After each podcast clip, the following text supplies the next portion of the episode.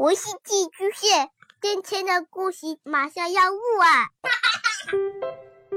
孩子的世界充满了色彩和欢乐，用有温度的声音讲你爱听的故事。白羊叔叔和大明的晚安故事。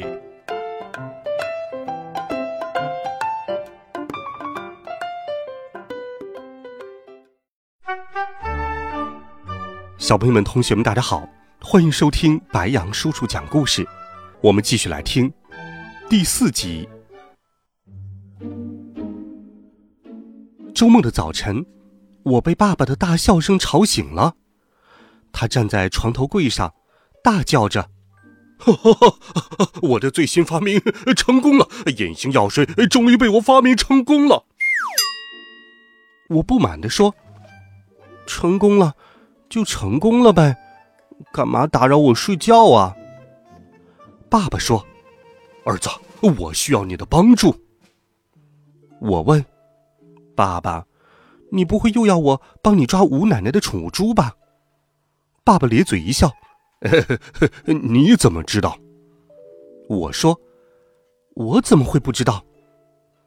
吴奶奶是我们家楼下的邻居，年纪快八十岁了。”儿子不在身边，整天就一只宠物猪陪着他。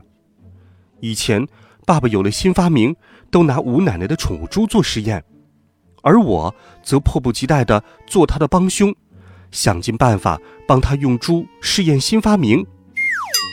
爸爸又说：“知道就马上行动吧。”我连连摇头：“不行不行，吴奶奶最近把猪看得很紧，我抓不到它。”爸爸说：“百密一疏，攻其不备，办法是人想出来的。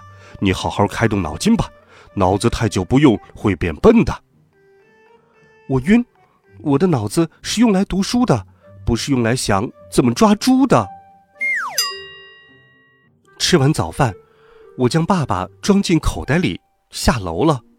也真是巧，我在楼下碰到了吴奶奶和她的宠物猪。想要抓这只猪做实验，我忍不住多看了它两眼。那只猪马上冲我嗷嗷叫了起来。难道吴奶奶的猪会心灵感应，知道我要抓它？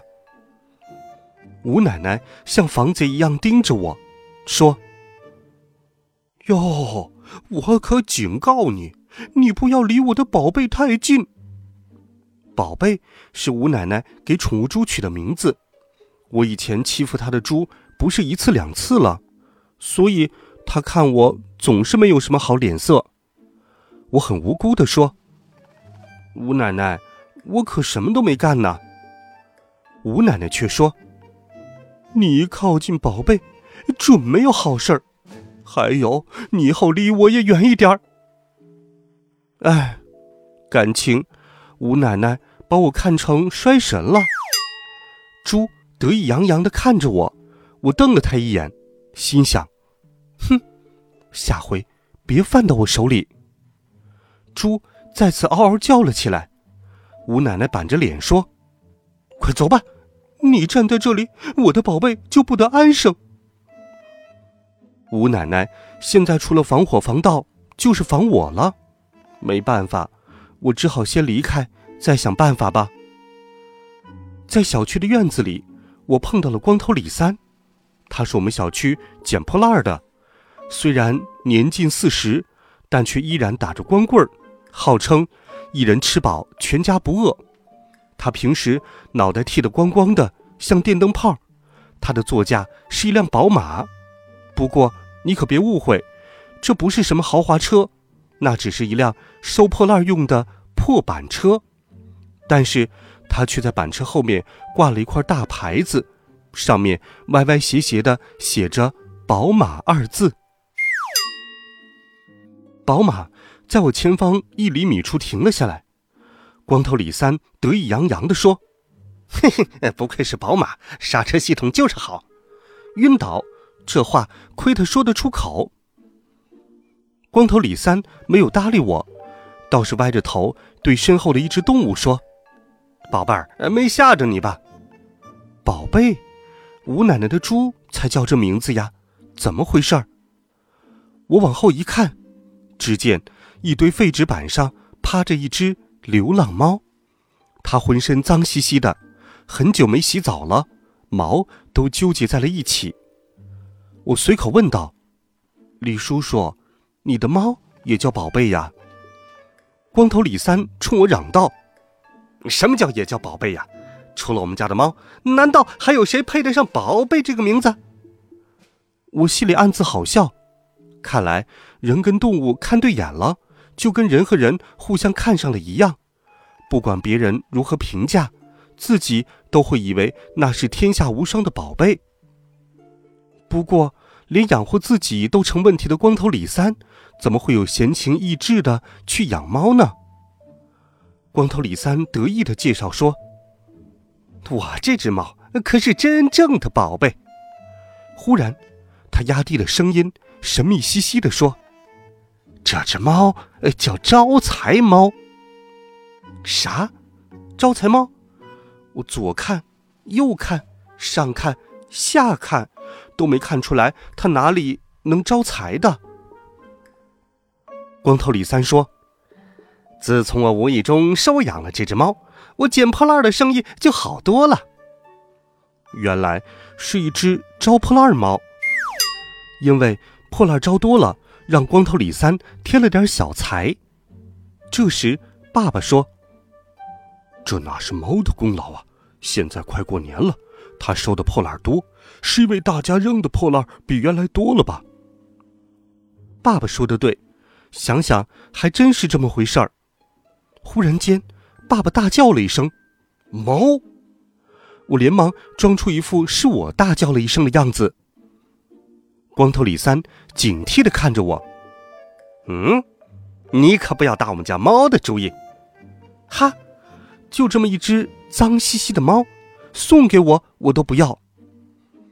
光头李三哼着歌，骑上宝马走了，我忍不住抱怨道：“爸爸，以后在外面你不要随便乱叫了。”爸爸说：“儿子，吴奶奶家的宠物猪不好惹。”我们可以用光头李三的猫做实验呐！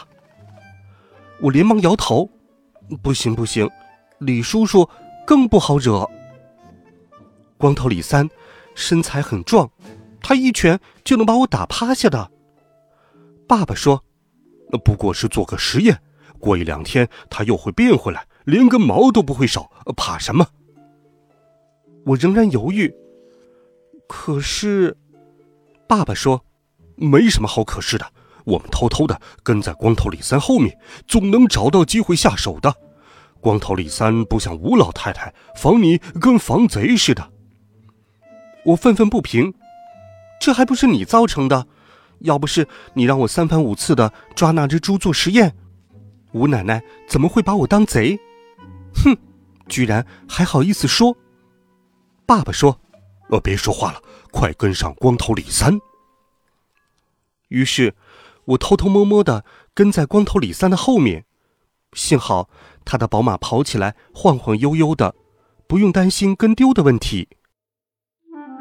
跟了一会儿，我看见快嘴西施在前面朝光头李三招手。快嘴西施是我们小区居委会主任，说话出奇的快。宝马停了下来，光头李三下了车，快走了几步。来到了快嘴西施旁边，快嘴西施指着地上的一堆破烂说：“李三，你看看这些东西值多少钱？”光头李三用专业的眼光看了一眼，说：“哎呦，这些破烂能值几个钱呢？哎，这样吧，看在街坊邻居的份上，就十块钱吧。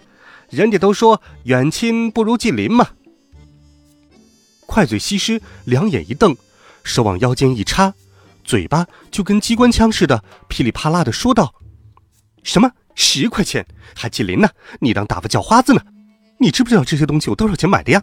但是这个缝纫机三十年前就花了三百块钱，你知道那时候的三百块钱相当于现在多少钱吗？”快嘴西施说起来没完没了的。爸爸说：“快，儿子，快动手啊！”的确，现在是下手的好时机。我蹲下身。蹑手蹑脚的躲到了宝马的后面，偷偷的伸出手去。猫突然间大叫了一声：“喵！”我赶紧把手缩了回来。光头李三回头看了一眼，没看到我，朝着流浪猫眨了眨眼睛，说：“哎，宝贝儿，别叫！哎哎，等爸爸谈妥了生意，回去给你买鱼吃。”说着，转过头继续跟快嘴西施讨价还价。快嘴西施专注于跟光头李三打价格战，也没有注意到我。我伸手捏住猫的脖子，将它捏到了车子下面。然后我掰开猫的嘴巴，将药水灌到它的嘴巴里。中途，猫又叫了两声“喵喵”。幸好光头李三忙于和快嘴西施做生意，没有回头。接着，流浪猫从脑袋开始，在我眼前一点一点的变透明了。刚开始看起来像玻璃，之后就像人间蒸发了一样，消失了。哇，爸爸的发明真是太神奇了！当流浪猫只剩下一根尾巴的时候，它忽然发狂，朝我扑了过来。我猝不及防，一下子摔倒在了地上。哎呀！爸爸从我的口袋里面飞了出去。我正准备扑过去把爸爸捡起来，变透明的流浪猫大叫了一声：“喵！”我看见一根长尾巴。朝爸爸冲了过去，之后，爸爸的身体腾空而起，然后下半身整个不见了，只剩下上半身在无助的挣扎。流浪猫先是用透明的爪子将爸爸抓起来，然后将它塞进了看不见的嘴里。我大叫：“不，不要吃我爸爸！”但是已经来不及了，爸爸的上半身也消失了。一定是被流浪猫先吃进了肚子里，随后我就看见猫尾巴朝路边的草丛跑去。爸爸被猫吃掉了，这可怎么办？好了，孩子们，这一集好听的故事，白羊叔叔就给你讲到这里。温暖讲述，为爱发声，每天白羊叔叔讲故事都会陪伴在你的身旁。